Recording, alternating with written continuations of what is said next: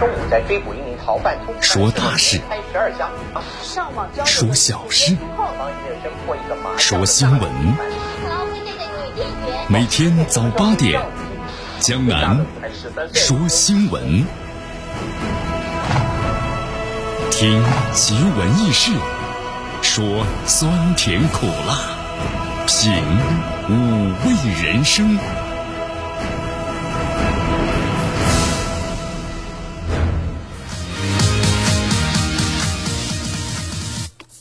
这里是 FM 九十六点七绵阳广播电视台新闻广播，欢迎大家来到江南为大家所带来的江南说新闻。今天最高温度啊是三十二度啊，昨天呢非常的闷热，虽然下了点雨，但是好像也没有缓解。最低温度呢二十二度，空气这个湿度啊相对来说偏高一些，所以咱们这个四川的这个热呢和北方的热呢不太一样，对吧？咱们四川的热呀湿度很高，闷热潮湿，那么在北方的话是干热。如果在这屋子阴凉下处的话呢，非常凉快的。空气指数呢，今天是五十七，凉。今天天气啊是多云，略微偏热啊，所以说注意注意这个衣物的变化。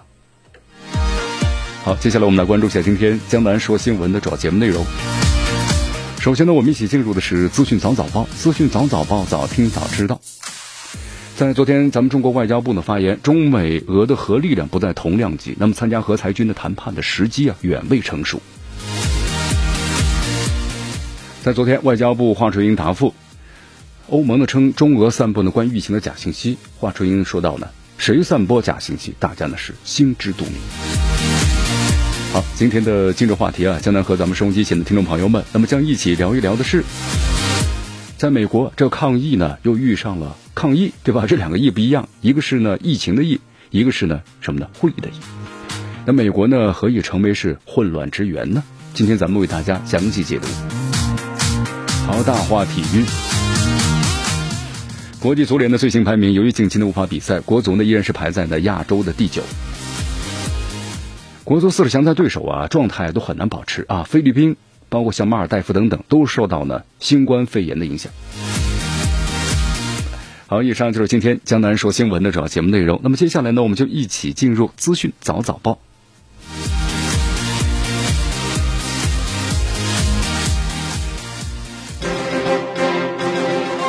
时政要闻、简讯汇集、热点评说、资讯早早报。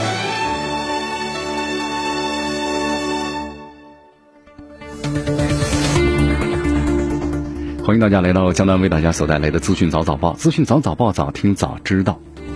我们首先来关注一下昨天咱们中国外交部的例行记者会，华春莹的主持啊，有记者提了这么一个问题，就说美国呢军控事务特使比林斯利，然后在六月九号的时候呢就发了个推特，就说呼吁啊中方重新考虑一下，因为咱们中国之前呢就说无意参加呢中美俄三方的这个军控的谈判。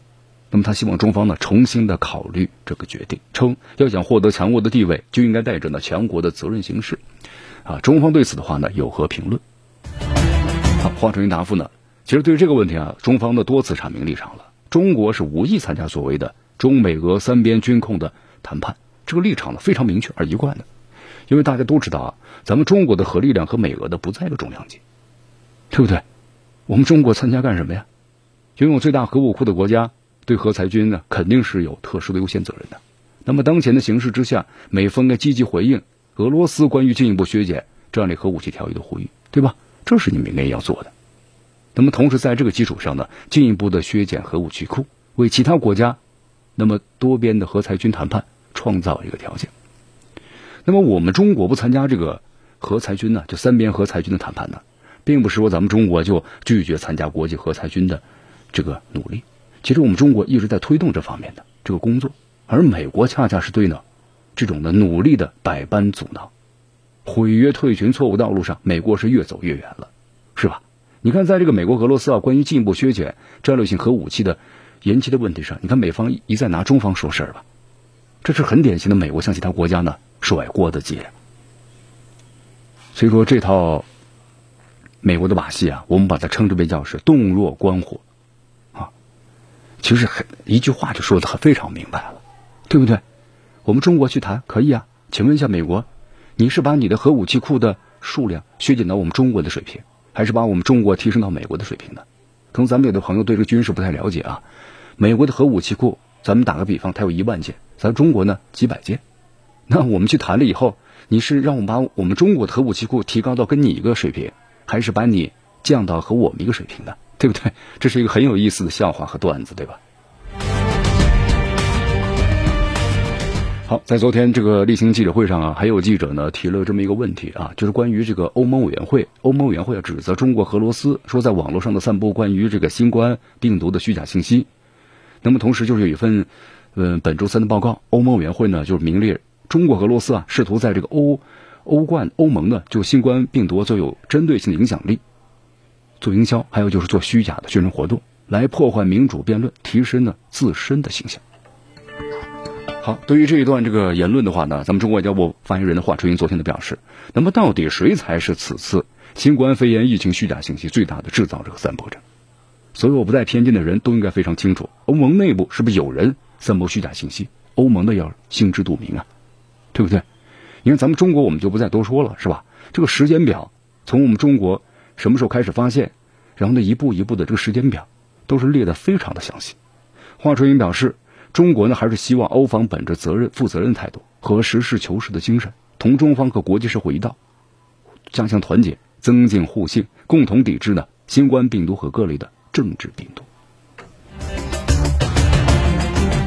好，其实江南觉得呀，就是一是希望欧盟所提出这个是假的，对吧？是个假新闻，但这确实不是个假新闻。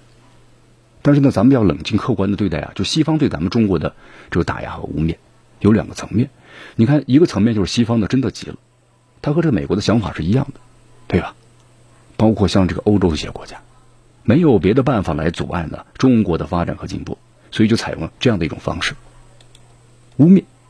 那么第二是转移国内的矛盾，因为现在西方的发展的这种高福利啊，它经历到一定程度之后呢，经济走向衰退，它无法呢持续下去。呃，当然呢，我们也希望这些消息是假消息，因为呢，它会破坏欧亚大陆的。合作共赢是吧？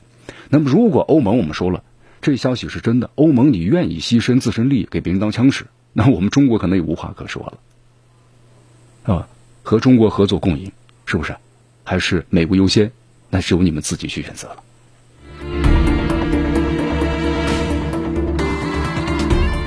好，这段时间的话呢，我们说了啊。不光是美国对中国呢不断的这个甩锅，美国从他的战略上讲呢，对中国一直在进行打压。当他突然发现中国在和平崛起之后啊，对他的这个地位有所这个威胁，那么用一种冷战的思维，啊，其实我们发现之后的话，从各个方面，从经济方面，对吧？从军事方面吧，你看军事方面经常派一些什么军舰呢、飞机啊到中国的南海啊，刷这个存在感。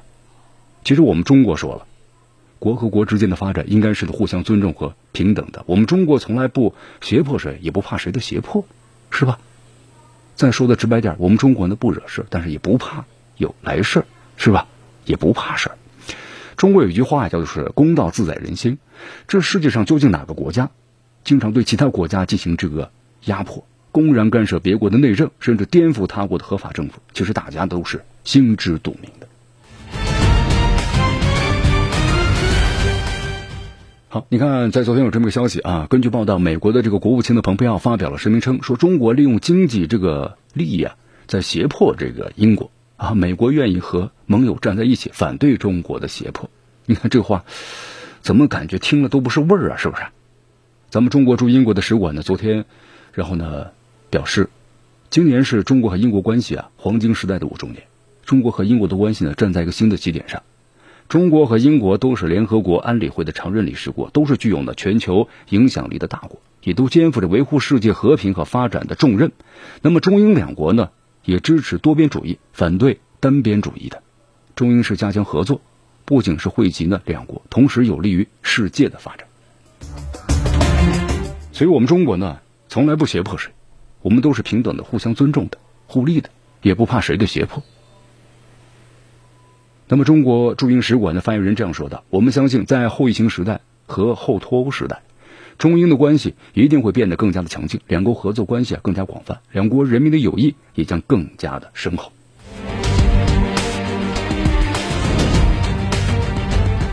好，大家看一下啊，你看刚才这个美国的这位国务卿蓬佩奥，对不对？啊，被称之为是特朗普的炮筒啊。你看这个声明称，中国用经济来胁迫这个英国，就大家感觉在二零二零年呢，这新冠病毒来势汹汹啊，是不是？中国人民和世界人民都在忙着抗击疫情，而美国呢，那时候感觉什么幸灾乐祸。咱们中国呀，确实要不断的总结。我们说了啊，打铁需要自身硬。咱们中国要不断的发展，我们才能够军事战略和政治学领域有所这个突破。你看，之前我们曾经分析过嘛，就说美国的这个硬亚太战略，就他就是想继续称霸世界的这两大洋嘛，比如印度洋和太平洋战略，他的目的就是要对付地球上除了美国之外所有的军事强国。以前咱们提到，你看这美国，他必须只有不断的挑起北约和这个亚太小北约的成员国，包括呢和中国、俄罗斯或者对抗。那么同时还在不停的挑拨中国俄罗斯的关系，那这样的话，美国就会坐收渔翁之利了，是不是？你看这美国处心积虑的，然后呢搞乱这个朝鲜呢，或者是伊朗等等国的目的，就是要捆住中国和俄罗斯的手脚。再加上这个印度呢，在某些方面有时候也配合一下美国的亚太战略，是吧？所以说这个美国呀，他是不会让这印度呢独霸印度洋的。虽然印度呢以前是采取了不结盟。啊，在这个大国之间呢游刃有余，但这样的好处呢就是，以前就是好处是谁都不得罪，是吧？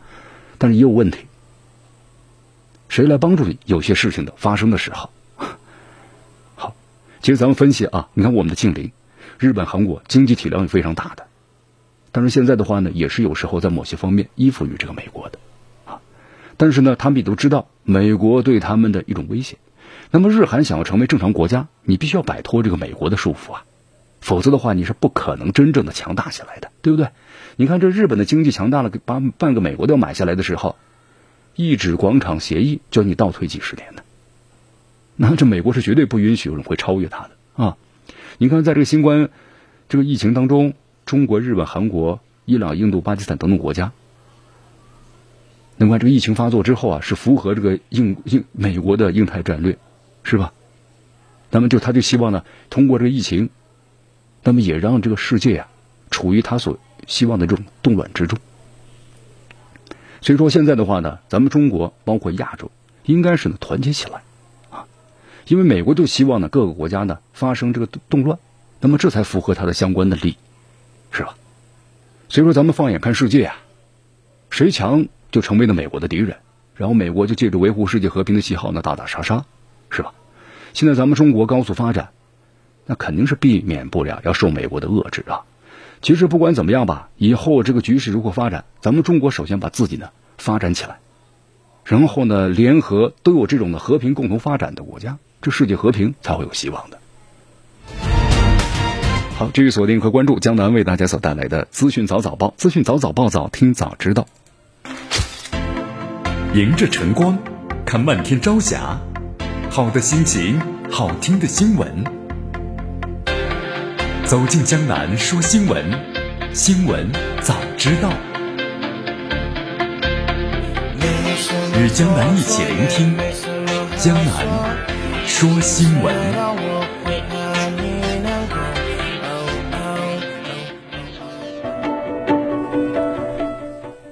继续回到江南为大家所带来的资讯早早报，资讯早早报早听早知道。我们来继续关注呢下面的消息。咱们来关注一下咱们中国香港地区啊。涉港的国安法立法决定的公布之后，你看有这个港独头目啊弃保潜逃了，是不是？那么昨天还有个消息，就是这个乱港头目啊，香港的易传媒创办人黎智英，那么在昨天上午的时候呢，再次向香港的高等法院提出想要离境了。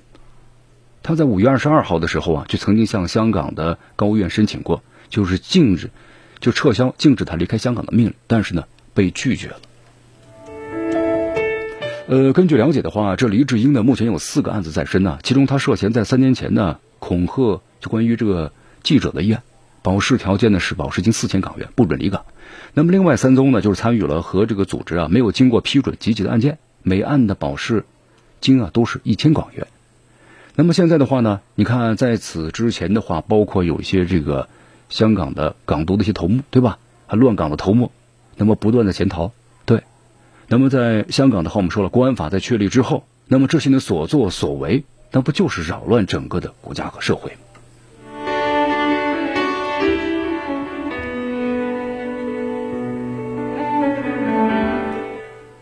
好，你看从去年到今年的话，一年多来啊，两千多人被起诉，是吧？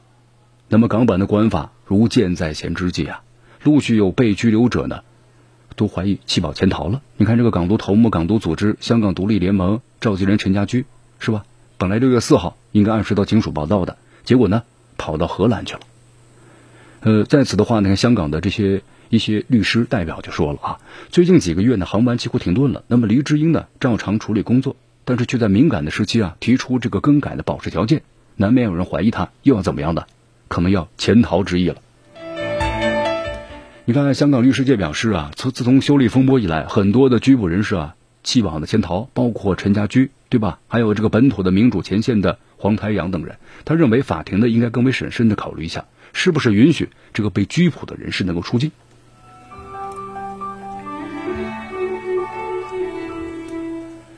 好，其实呢，通过这段时间呢，你看这些港独分子之前多么的嚣张，是吧？那么在港区国安法确立和实施之后，极大的震撼了这些港独和恐怖分子。所以说，港区的国安法的实施啊，是香港繁荣稳定、维护国家主权的定海神针，是不是？那么这一些我们说了，害群之马必须要受到呢正义的审判。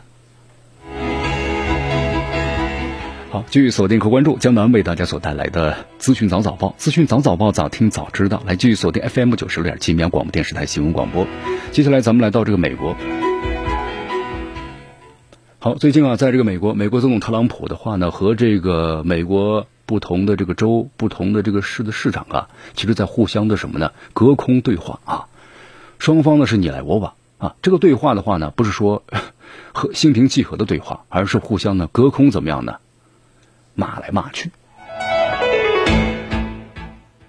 对，你看，像这个美国总统啊，特朗普，他们属于这个就是联邦制的最高最高端了。联邦制，每个都呃由这个州所组成的啊。那么在这个美国的市啊，我们说了，这个市呢，它不是由这个联邦政府所选出来的，它是由这个老百姓所选出来的，它的这个级别呢和这个县是相同的啊，但是呢不受他们节制。所以说，经常你发现的，会有出现什么呢？在美国这次抗议示威游行骚乱当中，那会有这个市长呢跟随民众一块儿进这个抗议示威游行。大家以前觉得不太理解啊，因为这个市长啊，市政府呢，他是老百姓所选出来的，所以说就出现市长和特朗普呢隔空对话这种情况呢，也就不奇怪了。你看，在这个最近啊，有这么条消息：美国的西雅图示威者呢宣告成立国会山自治区，而且设置路障。而且请辞市长之后呢，你看特朗普就坐不住了，是吧？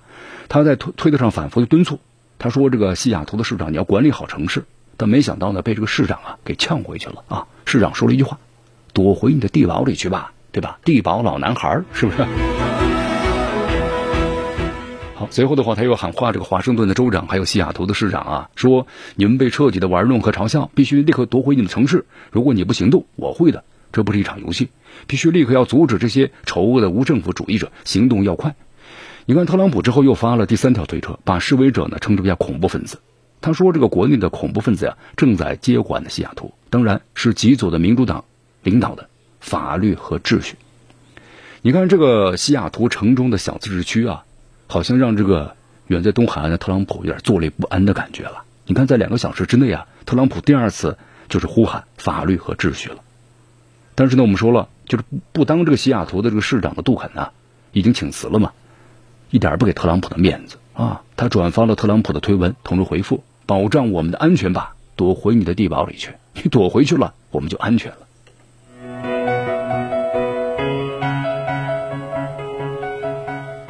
好，是这样的，咱们介绍一下啊，在六月八号的时候呢，这美国西雅图的示威者啊，占领西雅图呢警察局的东分局，成立了所谓的是国会山的自治区。呃，这些示威者们呢，拉起路障，改造城区，就感觉好像要另立山头了啊。那么在第二天，就六月九号的时候，数百名示威者呀，在这个议员呢索旺特带领之下，闯入市政厅，他们齐呼口号，要求市长呢珍妮杜肯呢下台。那么在这两周啊，就西雅图市内啊，警察和示威者呢一直在冲突不断。那么这次宣称自治的地区啊，正是双方的那剑拔弩张的一个主阵地。啊那么根据了解的话，你看在这次就是西雅图的抗议示威当中，警察使用了催泪弹，还有这个胡辣椒，对吧？胡椒粉喷雾啊，对付示威者。引起了有二十多起对警察的这个投诉。那么在之后的话呢，警方宣布说，我们就禁止使用这个催泪瓦斯。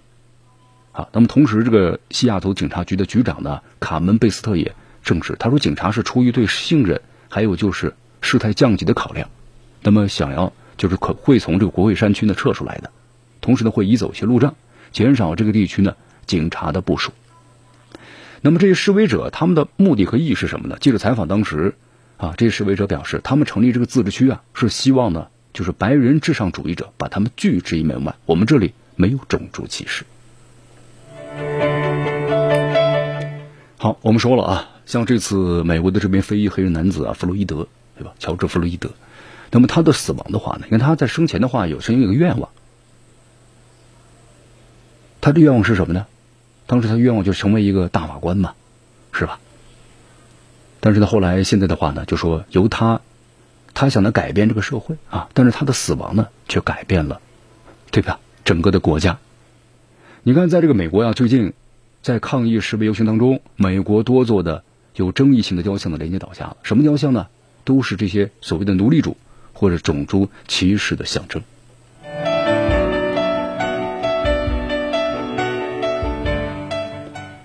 你看，包括在这个南方联邦的士兵的雕像，对吧？被推倒了。然后呢，还有这个哥伦布，哥伦布的雕像呢也被推倒了。啊，那么这些雕像的话呢，我们说了，都是当年包括像哥伦布一样，我们说他是一个航海家，也是个冒险家，但是呢，也是一位奴隶主。从这个拉美洲啊，很多的这种美洲人，那么也是被他们呢用这个船，对吧，运送到了这个美国。那么这些人都是奴隶。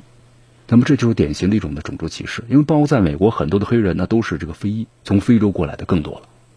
所以说这些雕像的话，在这个时候，那么被推翻，也就是这些非裔，包括呢其他的少数的种族人群，那对种族主义的严重的不满。你看，对于现在在美国发生的这个弗洛伊德之死啊引发的反种族歧视啊，已经是不光光是普通的这个在美国的有色人种了，对吧？除了白人之外，其他有色人种。那么同时呢，也燃烧到了整个的学术界。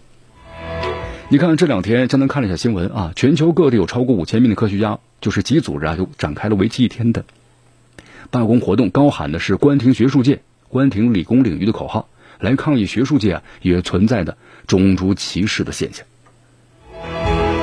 呃，这里向南介绍一下啊，包括这个国际顶级的期刊《自然》还有《科学》杂志都响应了这次罢工活动啊。当然，我们说了，也得到了积极的这个响应。那么同时呢，你看为黑人生命罢工活动是两个科学小组呢策划的，然后呢就是一天的时间，对吧？之后还要从事这个科学研究。那么全球积极响应，有五千多名科学家、科学团体还有大学出版商都纷纷的进行这个响应和号召。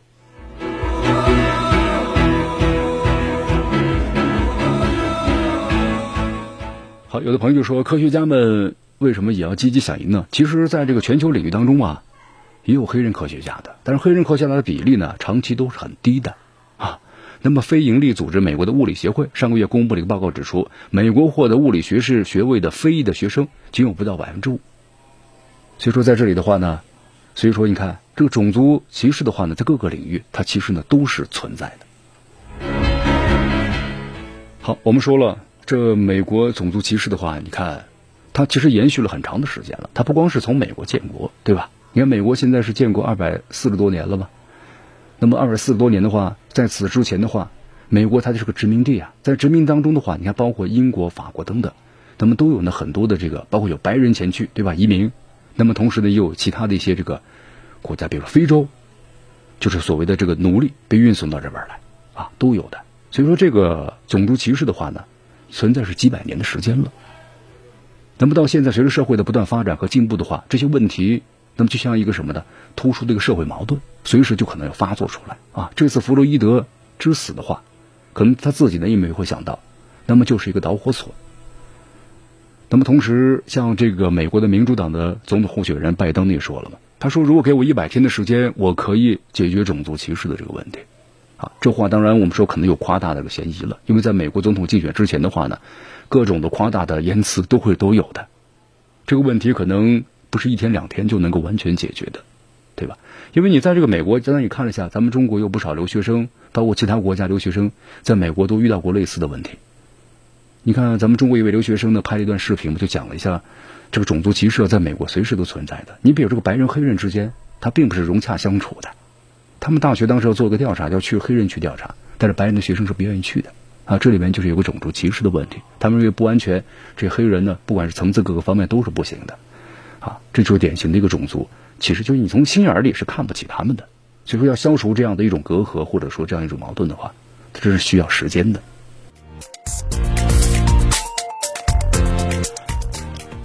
继续回到江南为大家所带来的资讯早早报，资讯早早报，早听早知道。好，咱们继续关注下面的消息。咱们说下澳大利亚啊，这两天咱们这个新闻当中呢，老谈到这澳大利亚，对澳大利亚现在挺焦虑的啊，为什么呢？和中国的经贸往来是非常紧密的。呃，这里江南介绍一下，中国和澳大利亚的经贸往来啊，那能够帮助澳大利亚政府在 GDP 上的三三个点子左右，就中国和澳大利亚的这个外贸经济。占了他们整个 GDP 的大约三个点子，这是体量是非常大的。那么现在的话呢，我们说了，澳大利亚要追随这个美国，对吧？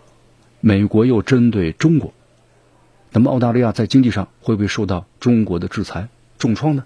所以说，现在澳澳大利亚对中国的关系上呢，陷入一个焦虑的状态。我们这两天呢，也做出了一些分析啊。你比如澳大利亚现在是禁止华为参建这个五 G 的，对吧？又推动了所谓的新冠病毒源头的独立调查。为西方反对呢涉港管法的这个背书等等等等，你看这澳大利亚跟随美国呀跟得很紧啊，这跳得非常高，对吧？但是呢，澳美国可能认为你澳大利亚做的还不够。你看，在六月九号的时候，美国的反华议员呢斯科特高就敦促着澳大利亚，应该是助力美国赢得呢针对中国的新的冷战，而且要发挥你们的关键作用，这么说出来的。在这个新新科特呀发出这个邀请的时候呢，我们说了，这个澳大利亚国内啊正在因为咱们中国教育部呢所发布的赴澳大利亚留学生啊预警而感到头疼。你看啊，呃，国外媒体英国路透社消息说，这则预警啊在六月九号发布之后，这澳元当天就下跌了百分之二。在六月十号的时候，一些澳大利亚的官员呢试图否认说国内呢存在对这个亚裔的种族歧视。而且澳大利亚的教育局也敦促了，就是政府你要解决好中国的这个问题，否则的话呢，留学生少了，那我们的收入减少一大半，是不是？你看专家们也特别分析了一下，那么就是澳大利亚和中国呀，在这个充满活力的关系中是各有利益的啊，那么应该是怎么样呢？自己管理好自己，不要受他人的影响。对自己管理好自己，不要受他的影响。但是澳大利亚能做到吗？你看刚才我们所介绍的这个美国联邦参议院的国土安全及政府的事务委员会的成员，就这个斯科特，对吧？斯科特呢，被认为是未来在美国共和党啊总统的热门候选人物之一，也是国会就是对中国呀态度最强硬的议员之一。你看，在此之前接受采访的时候，他把中国描述成了民主国家的敌人，而非是竞争者。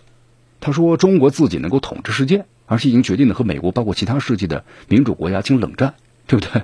这就是一种很典型的冷战思维。你不了解中国的文化，其实你看看中国的历史，他侵略过其他的国家吗？没有。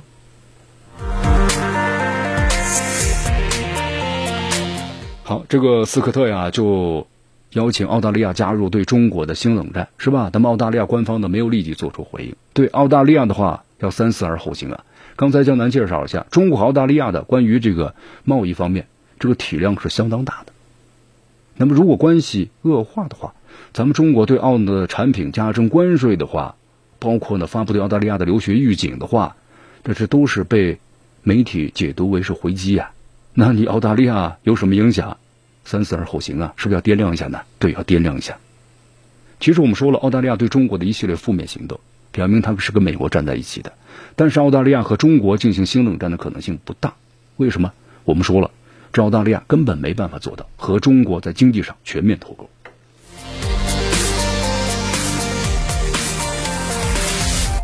所以说，这澳大利亚的教育界，你看后来感叹嘛，对吧？殃及池鱼呀。好，神仙打仗，殃及池鱼啊。城门失火哈，你可以这么说。好，实际上这样一种感受啊。那么澳大利亚留学产业体量是非常大的，每年超过有三百八十亿的澳元。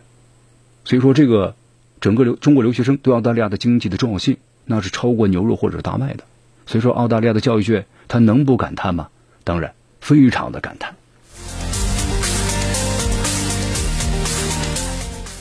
好，其实我们中国呀，你看和澳大利亚呢，在这个农产品方面，这个体量也是非常大的。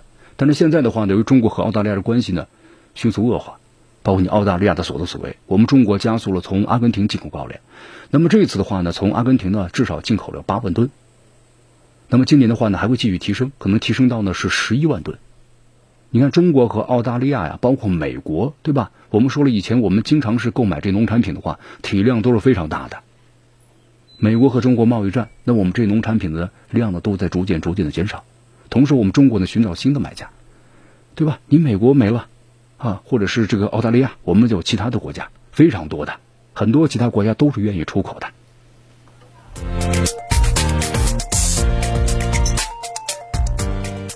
好，所以说咱们你看分析一下啊。那么澳大利亚的话呢，从这个 贸易的角度来说，它是坚决不愿意和中国呢把关系闹得很僵，然后把这个整个的经济全面停下来，这是不可能的事情。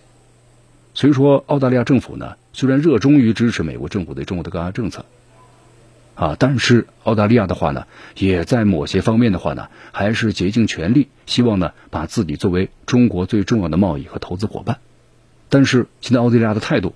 用他们的专家来说，就是冒犯了中国。那么，如何来淡化和缓和两国之间的贸易紧张呢？那就看澳大利亚政府自己的态度了。